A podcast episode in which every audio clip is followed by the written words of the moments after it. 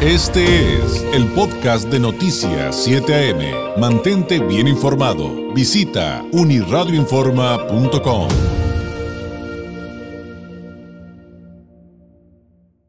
Nos acompaña esta mañana aquí en el estudio y le agradezco que regrese el maestro Carlos Barbosa Castillo, experto en Derecho Electoral, en Democracia y Participación Ciudadana, entre otros, catedrático, escritor. Carlos, bienvenido, muy buenos días. David, buenos días, me da mucho gusto saludarte, como siempre, saludar también a quienes nos escuchan.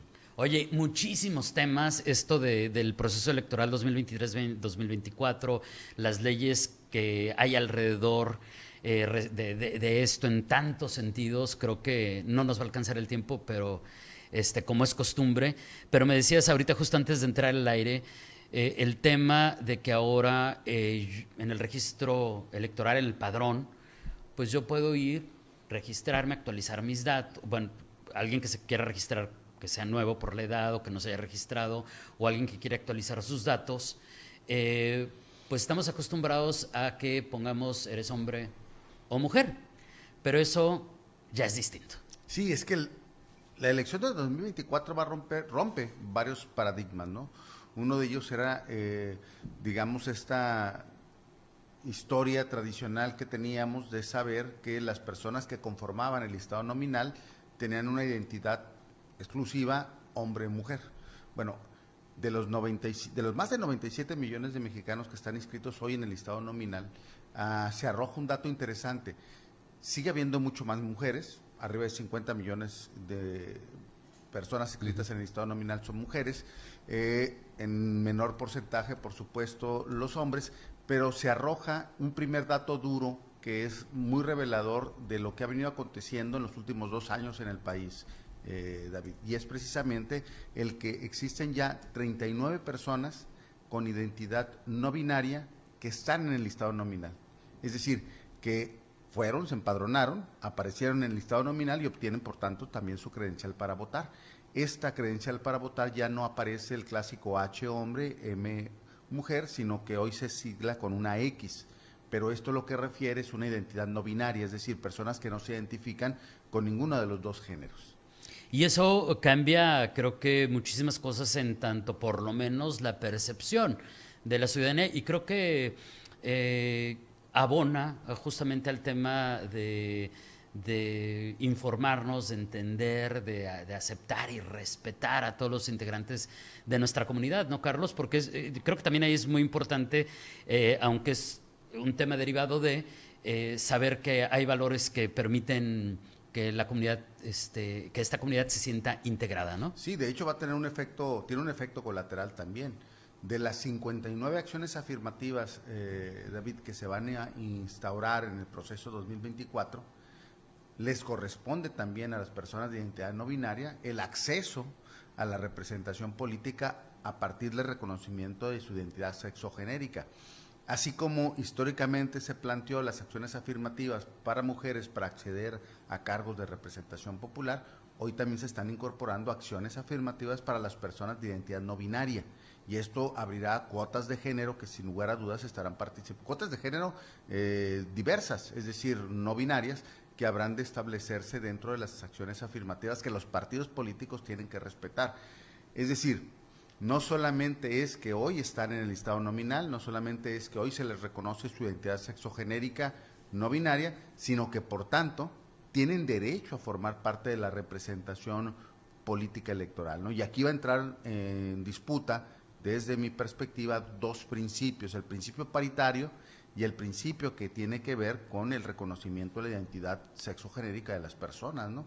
¿Cómo se van a armonizar? Exacto. Hay algunas sentencias interesantes que quizá cuando tengamos un poquito más de tiempo las podamos explicar, pero en términos generales lo que se ha dicho es que si una persona no binaria, eh, su sexo biológico fuese, por ejemplo, eh, hombre, bueno, la acción afirmativa o la parte donde se le va a incorporar será en el rubro de los hombres.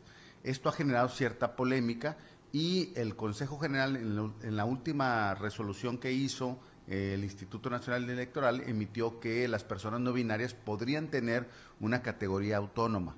Y esto todavía habrá que ver cómo se cómo se problematiza, ¿no? Es un tema naciente en la democracia moderna, es un tema ciertamente visible, recientemente visible, pero no por eso inexistente. Siempre ha existido, pero apenas empezamos a visibilizarlo y lo empezamos a ver a través de las credenciales del lector. Y, va a ser complejo porque si de por sí nos ha costado trabajo eh, llegar a esas fórmulas de, distribución de, eh, para lograr lo más cercano al concepto de equidad que se pueda, eh, pues cuántos para hombres, para mujeres, para todos estos sectores ahora no binarios, me imagino que pues sí va a estar complicado. Y eso me lleva a, digo, a un montón de preguntas que ya de hecho ya estoy anotando, pero em, ¿qué, ha pasado con, los otros temas de, equidad, con los otros temas de paridad?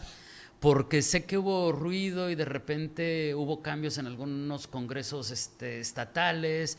Eh, que se han diferenciado de lo que se está haciendo a nivel federal y me refiero a que de repente pareciera que se diluyó un poco, Carlos, el tema de ya me habían dicho que no dijera cuotas, pero este, que, hay otro término que debería estar utilizando, pero bueno, por términos prácticos, de los espacios que debe de haber para eh, eh, eh, comunidad este, LGBT, pero también para comunidad de los pueblos originarios e indígenas, para personas con discapacidad.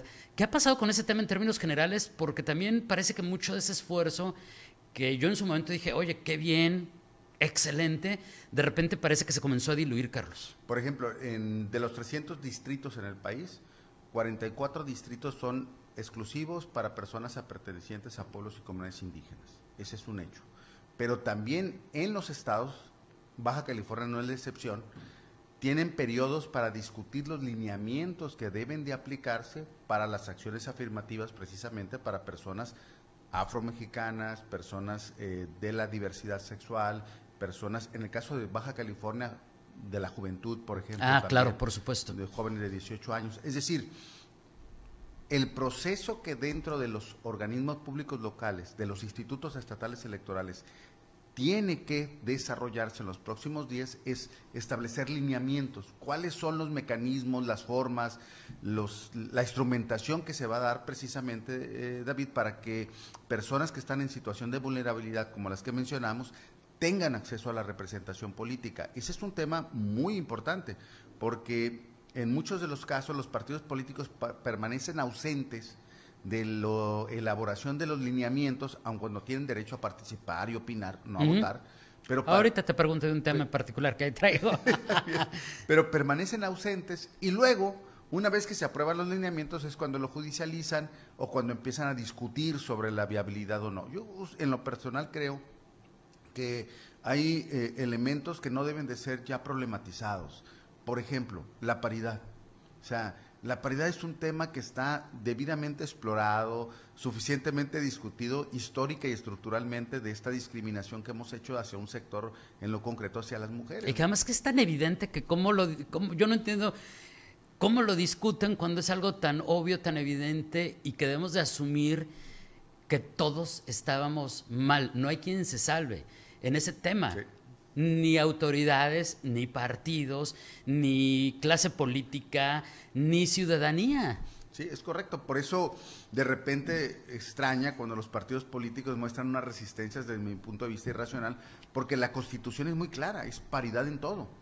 Pudiéramos discutir esta parte de problematización de cosas nuevas que se están explorando, como el no binarismo, ¿no? y cómo se va a enfrentar el no binarismo con la paridad, y ese es un tema interesante que se debe de revisar a partir del reconocimiento claro y preciso de que no se ha saldado la deuda histórica contra las mujeres, esa no se ha saldado. Entonces, como no se ha saldado, ese principio debe de prevalecer. Sin embargo, ¿Cómo explicamos cuando los partidos políticos buscan mecanismos para darle vuelta a este principio? Y, es lo que te iba a preguntar, porque Movimiento Ciudadano ya impugnó el acuerdo del INE para postular a cinco mujeres para las, para las candidaturas para a las gubernaturas del 2024. Sí, por el acuerdo que incluso comentamos hace casi 15 días, ¿no? Cuando decíamos que con todas las controversias que se pudieran generar iban a corresponder, decíamos en aquel entonces, en nuestra opinión, cinco gubernaturas para mujeres y fue lo que prevaleció. Sin embargo, pues los partidos políticos están digamos, se movieron sus estructuras internas porque no es tan sencillo el llegar a decir ellos, bueno, vamos a postular mujeres. Y casi siempre lo esconden bajo el principio este de no hay mujeres. Y eso lo único que demuestra es la incapacidad que tiene el Instituto Político para darle oportunidad y garantías a todo y reconocimiento a las mujeres que en talento tienen capacidades para eso y más. Pues que a mí como ciudadano de pie, a pie, sin ser experto en derecho ni en derecho electoral, mucho menos, Carlos, si un partido responde eso, yo digo, o sea que tu modo de actuar es orgullosamente eh, sexista. O sea, estás admitiendo y diciendo, no, un estereotipo, ¿no? No hay mujeres. El hombre es el único preparado para gobernar. o sea, eh, así lo veo yo. Agradecerle también los comentarios del público. Ahora, me surgen otras dos preguntas adicionales. Eh, algunos temas ya los hemos tratado de alguna u otra manera, y, ya lo sé, pero, pero creo que es importante acotarlo en tanto este dato tan interesante que nos acabas de dar del, padrón este, y cómo se puede inscribir la ciudadanía como si su identidad es no binaria, ¿no? Eh, y es que me decía una magistrada del INE, en una entrevista que tuvimos aquí, decía, estamos discutiendo durísimo el tema de, y, que, ya te lo he preguntado, Carlos, de la autodeterminación. Porque dice, yo le decía, ¿y cómo le van a hacer con el tema del LGBT si aquí, perdón, magistrada, pero pues aquí tenemos un ejemplo de alguien que dijo, pues, pues yo sí, yo, tal, tal, este, y todos sabemos que no era cierto, que él nada más dijo, pues soy, o como el asunto de, pues yo también tengo, yo David, no un ejemplo, sino por ejemplo, yo David, eh, en otro tema, en otro tema de, paridad, Carlos, decía, pues yo tengo orígenes otomíes. Pero yo nunca he estado cercano a la cultura otomí, nada más tengo esos orígenes. Pero ¿qué tal si yo por conveniencia política digo, ay, pues yo soy otomí? Pues sí, tengo origen, pero nunca lo he crecido, no conozco la cultura otomí, nunca he participado con mis comunidades, pero pues en, tanto a ser puerco políticamente la podría jugar. Pero vaya, qué difícil, Carlos, este tema de la autodeterminación, porque lamentablemente, ya lo hemos platicado en otras ocasiones, en nuestro país nos vamos a encontrar con actores políticos que tienen cero ética, ¿no? Y que no les importa mentir para obtener una, eh, un, puesto de poder. Fíjate que eh, ahí el tribunal ha resuelto muchos casos con base en dos criterios. La autoascripción calificada, que es la autodeterminación calificada, que es una serie de requisitos que se tienen que demostrar y este es aplicable a pueblos y comunidades indígenas. Autoascripción calificada, exclusivamente aplicable a pueblos y comunidades indígenas, ¿no? La, clave está en calificada. Calificada. No es nada más me autodetermino y yo soy así. Esa es para pueblos y comunidades indígenas. Pero la otra es autoascripción o autocalificación o autodeterminación simple. Y esa es aplicable a personas por identidad sexogenérica.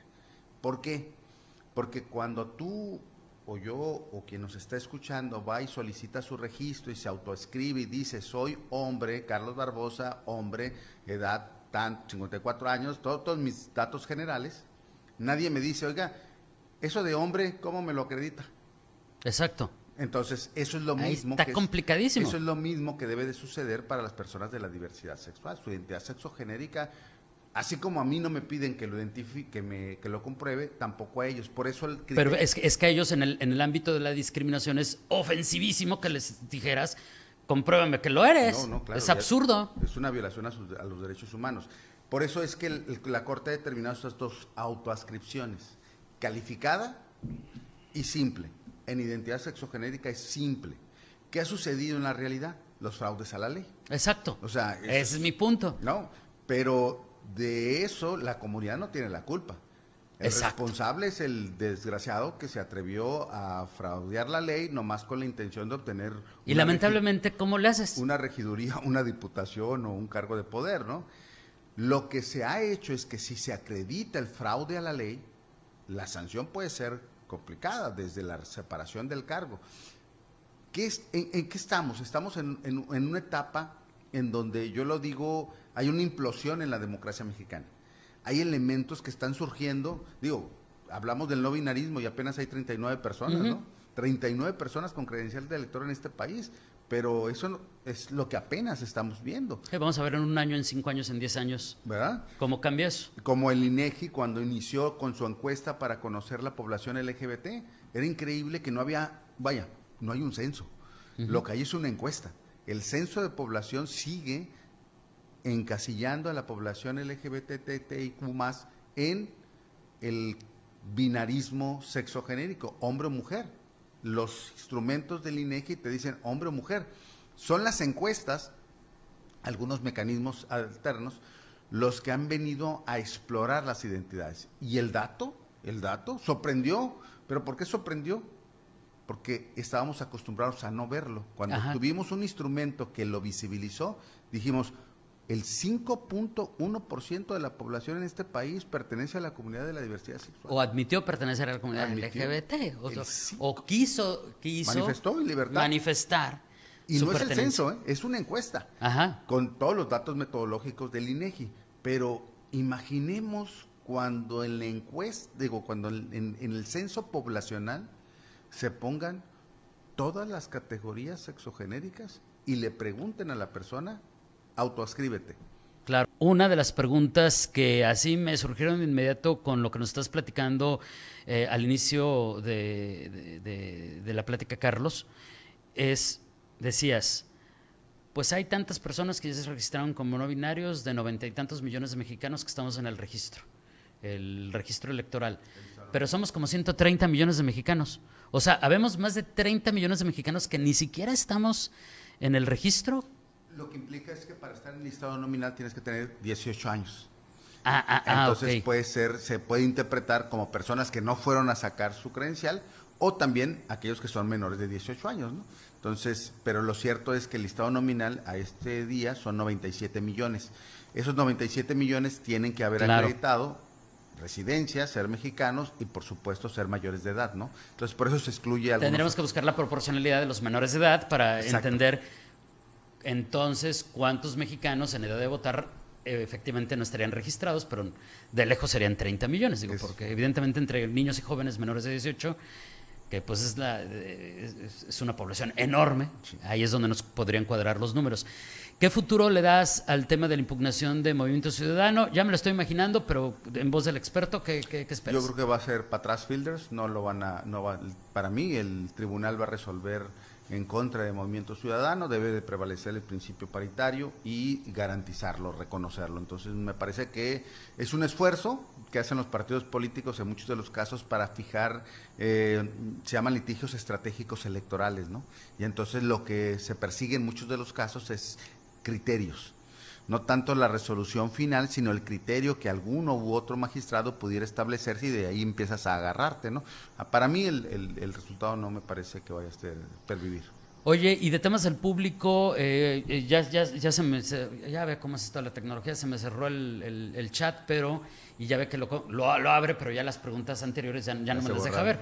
Pero algunos de los temas eran, eh, uno era que qué piensas de los casos como los de Jorge Ramos, este Oscar Vega, que te preguntara una opinión respecto a, a ese tipo de movimientos que se dan, que eran panistas consolidados, que criticaban duramente a los que están en el poder, pero ahora se van con las alianzas de los que están en el poder. Y otra pregunta que también estaba muy interesante eh, tenía eh, que ver con, con el asunto de cómo iniciaron ya los registros en Baja California, porque me decían que ya manifestaron muchísimos su intención, por ejemplo, de ir a una senaduría.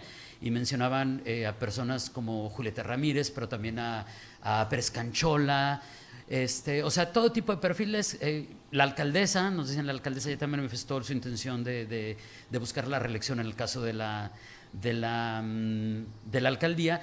Pero un tema que a mí me parecía interesante y que ligué de los comentarios del público es, si, es, si, si estas figuras van por una senaduría, como dicen en, en- en los pasillos, los chismes políticos, porque son especulaciones hasta el momento, de que, este, por ejemplo, Jorge Ramos, este, eh, Valverde por una senaduría, y dice, va a estar bien interesante porque, pues hace algunas semanas, ya Osuna Millán decía que, que siempre sí por una senaduría por el PAN, entonces la guerra se va a poner interesante porque va a ser panistas contra panistas, nada más que con unos expanistas ya con otro color. En fin, todo un colectivo de cosas que nos están preguntando, que sin duda sí están bien interesantes, ¿no? Sí, yo, yo diría, y reitero lo que dije hace un principio, eh, hace un momento, eh, la democracia mexicana está en implosión, está desde adentro explotando. Y tenemos que empezar a aprender a leer diferente lo que está sucediendo. Vaya, los partidos políticos ya no son los partidos políticos del siglo pasado donde había izquierda, derecha, donde había conservadores, donde había liberales. Ya no existe eso. Hoy lo que existe en los partidos políticos son temas. Los partidos se agrupan por temas de interés y a partir de ahí empezamos a ver una nueva composición de los partidos políticos y por eso nos suena un poquito extraño. Es que aquel estaba, sin nada más que lo estabas leyendo de acuerdo a otra época. Ya un paradigma que ya, que ya no existe. Ya no existe. Ya no existe. No, e, ese es un paradigma que no existe.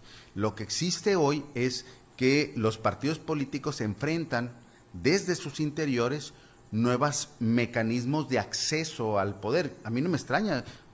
Pérez Canchuela es un excelente perfil.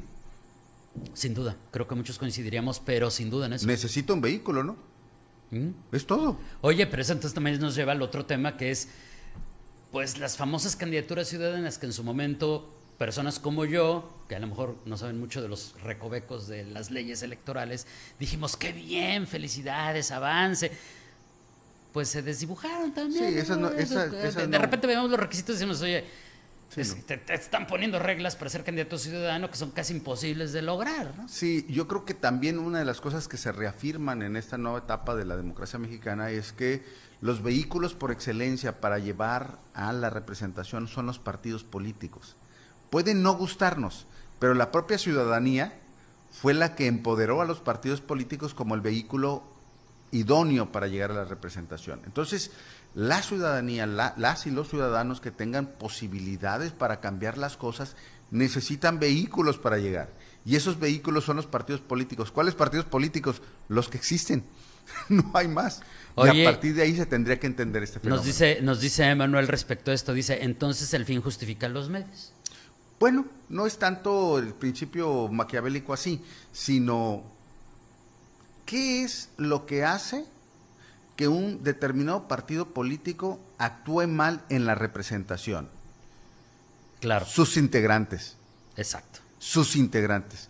Las instituciones no se no corrompen.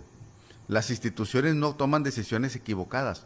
Son sus integrantes. Entonces, la importancia de que las instituciones tengan integrantes con solvencia. Esa es una opinión en lo personal que yo creo y que me hace me permite tener una identidad diferente cuando me preguntan sobre los Jorge Ramos, los, los Cancholas, bueno, ellos tienen una identidad que necesitan un vehículo para llegar. A partir de ahí la sociedad va a evaluar sus desempeños y sus valoraciones, ¿no? Como, como en su momento platicamos de, de, todos y cada uno de los partidos, no, pues es que si te pones a leer los principios, las bases de, llámese PRI, PAN, Morena, pues, el México ideal, el partido ideal. El, el asunto es quiénes llegan y se hacen valer esos principios y, esos paradigmas. Oye, eh, se nos acabó el tiempo, eh, pero eh, nos insisten. Por favor, eh, traten el tema de la violencia política en razón de género. Este, el asunto que si podemos tratar en una próxima ocasión, ya, perdón, yo le estoy agregando la próxima ocasión, no, no, es, pero sí, hacemos compromiso de tratar el tema de, por ejemplo, el caso del diputado Blasquez que tuvo que pedir este, disculpa a la gobernadora, creo que sí, es muy buen tema, vale la pena entender la violencia de género y qué representa y por qué hay que impulsar que, que se hagan esas sanciones. Eh, qué tipo, nos dicen qué tipo de sanciones hay realmente, o si nada más es un este, niño malo y, y, bye.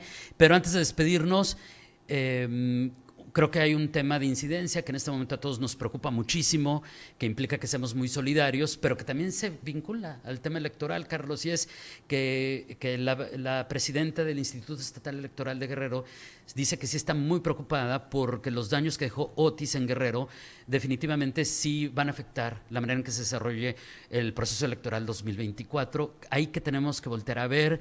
Creo que sí es una reflexión importante la que hacen en el Instituto Estatal Electoral de Guerrero. Eh, ¿A dónde voltear a ver cuando vemos cuando se vinculan estos dos temas? Financiamiento. Eh, no más para que nos demos una idea, mientras discutimos los fideicomisos del Poder Judicial de los 15 mil millones de pesos, el financiamiento público de los partidos políticos en este país fue de 10 mil millones. Es decir, tendríamos que estar pensando cómo se hacen mecanismos para poder soportar la democracia electoral ante un hecho como lo que sucedió producto del huracán. ¿Qué significa esto? Que tenemos que se tiene que haber transferencias de recursos. Tiene forzosamente que abrirse una nueva una nueva vía de recursos para eh, las entidades que puedan sufrir este tipo de desgracias. Si hay dinero, te pongo el dato preciso, 10 mil millones de pesos para los partidos políticos, imaginemos. Es más, Baja California, nada más para campaña, acaba de aprobar 24 millones de pesos. sí, sí, nada más para campañitas, ¿eh? para el periodo electoral ahí, ¿no? Entonces, significa que tendríamos que hacer un reajuste cuando hablamos de democracia electoral de quienes, de los mismos participantes de la democracia electoral, que son los partidos, pues para que aporten recursos en términos como este, en el que se necesita no solamente el, apoyo del Poder Ejecutivo, también de los protagonistas del proceso. Y uno de los protagonistas del proceso es precisamente los partidos políticos. ¿no?